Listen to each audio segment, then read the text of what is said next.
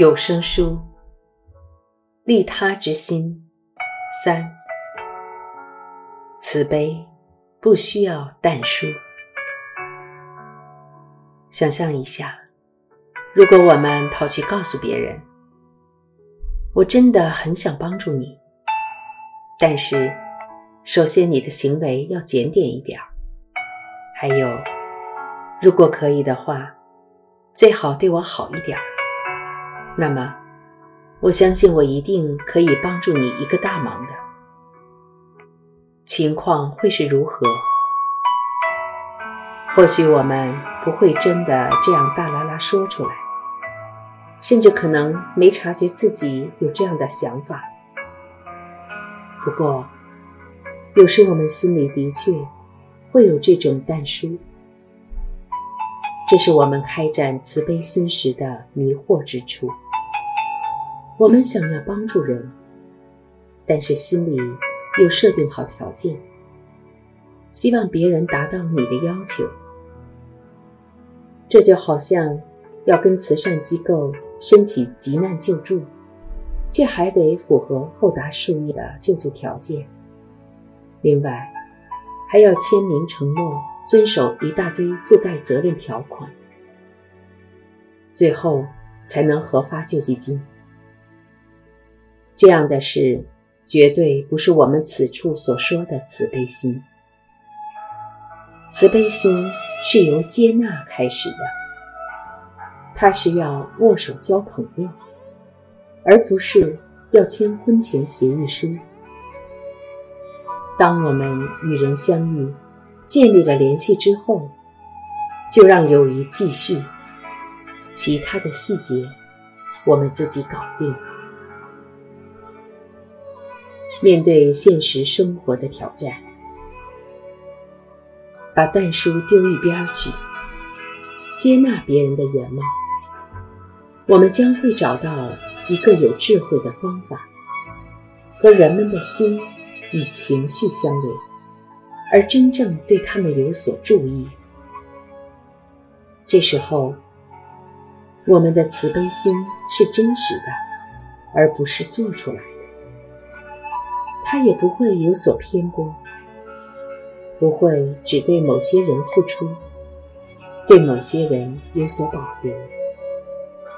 一旦这利他之心逐渐浸满我们的生命，我们的修行与生活便开始有了交集，最后终将合而为一。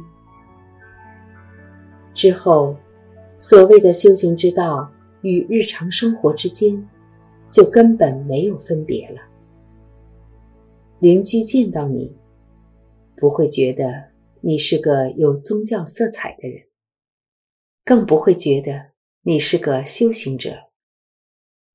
你在他们眼中，不会是一个超凡脱俗的隐士或僧侣，只是一个好邻居。生活与心灵的修持，如果能这样柔合在一起，生活中每一天遇到的每一件事，都会是修行的一部分。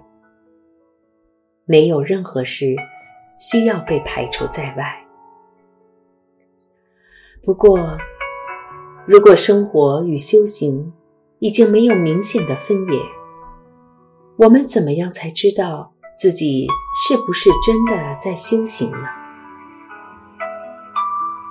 我们住在舒舒服服的房子里，周遭围绕着家人、孩子、小狗、小猫，院子里还有小鸽子，一切都跟我们开始修行以前没有两样。看看寺院里的僧人。他们住在与世隔离的环境里，每天照表操课，时时有戒律规章提醒他们修行，清清楚楚，毫不马虎。而我们却不是如此。那么，我们的戒律是什么呢？就是过去所培养的察觉力与觉性。作为一位在生活中修行的居士，与一般生活方式不同的是，我们为心灵加装了自律的配备。所以，是否真的在修行？这是我们每个人必须回答自己的问题。早上起床，发现冰箱里的牛奶喝完了，没有牛奶泡咖啡。外面又在下雨，而且车子没油了。你的孩子头上戴着耳机。不管你说什么，他都完全不理你。